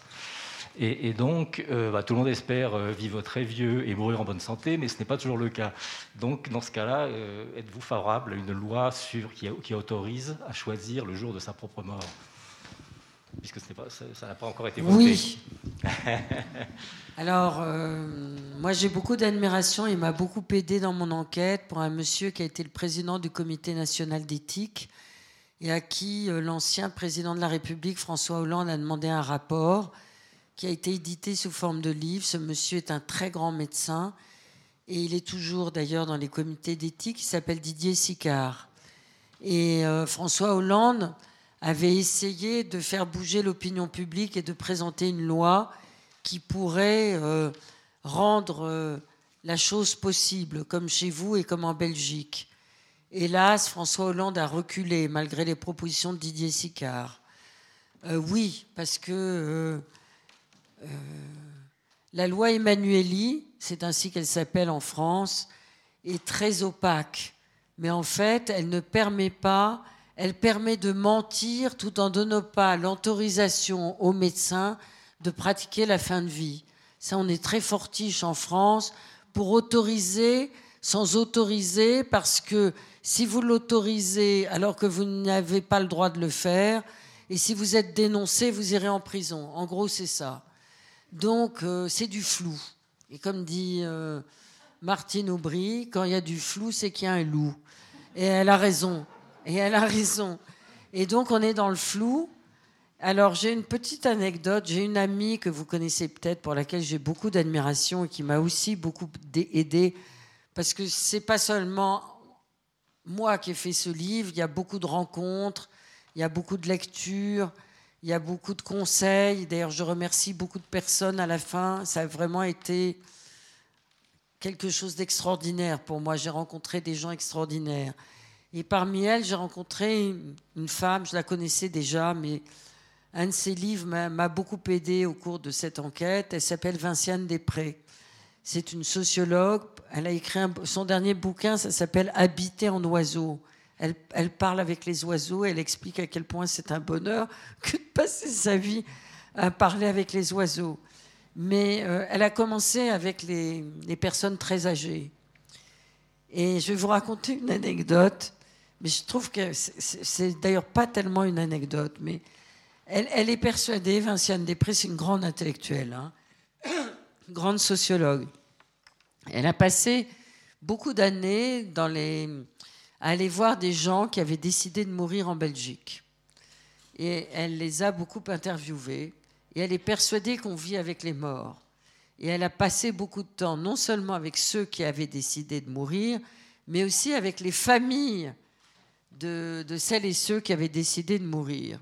alors l'anecdote, et elle, en a conclu qu'on vivait très bien avec ces morts et beaucoup mieux avec ces morts quand les morts avaient enfin, quand les vivants avaient décidé de leur date de leur mort et qu'on pouvait communiquer avec ceux qui étaient devenus des morts quand les anciens vivants avaient dit à leurs proches ben voilà on a décidé de mourir et tout va très bien etc mais alors l'anecdote est la suivante elle a passé beaucoup de temps avec un couple qui euh, souhaitait mourir qui était très âgé assez en forme mais voilà, moi, mon père me l'a raconté aussi à de nombreuses reprises et je pense que c'est quelque chose qui va peut-être tous nous arriver.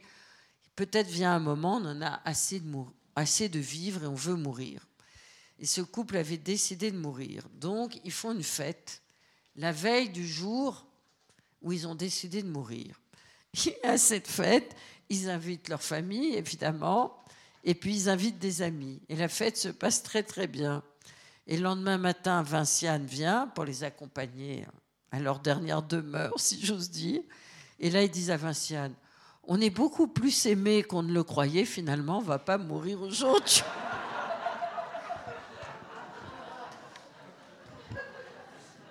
voilà, c'est pas mal. Et c'est vrai. Peut-être c'est un bon truc, hein, on peut essayer de faire. Merci infiniment. On va arrêter là. Parce merci, que merci beaucoup. On sait que vous êtes pressé de rentrer. On ne va pas vous faire angoisser Oui. ce soir au coucher. Oui, oui. Donc, mais vraiment, merci mille fois d'avoir arrangé votre agenda pour venir ici. C'était vraiment un Merci magnifique beaucoup moment. pour votre accueil. Merci infiniment.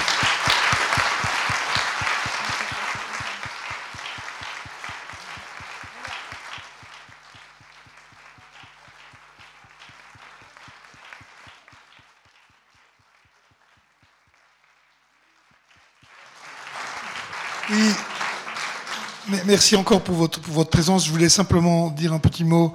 J'aimerais, du fond de mon cœur, dédier cette soirée à mon ami David Collin, euh, grand journaliste de la RTS, qui nous a quittés il y a dix jours. Euh, Il avait présenté le livre de Christian Garcin, Les oiseaux morts de l'Amérique, et j'en suis encore ému. Merci.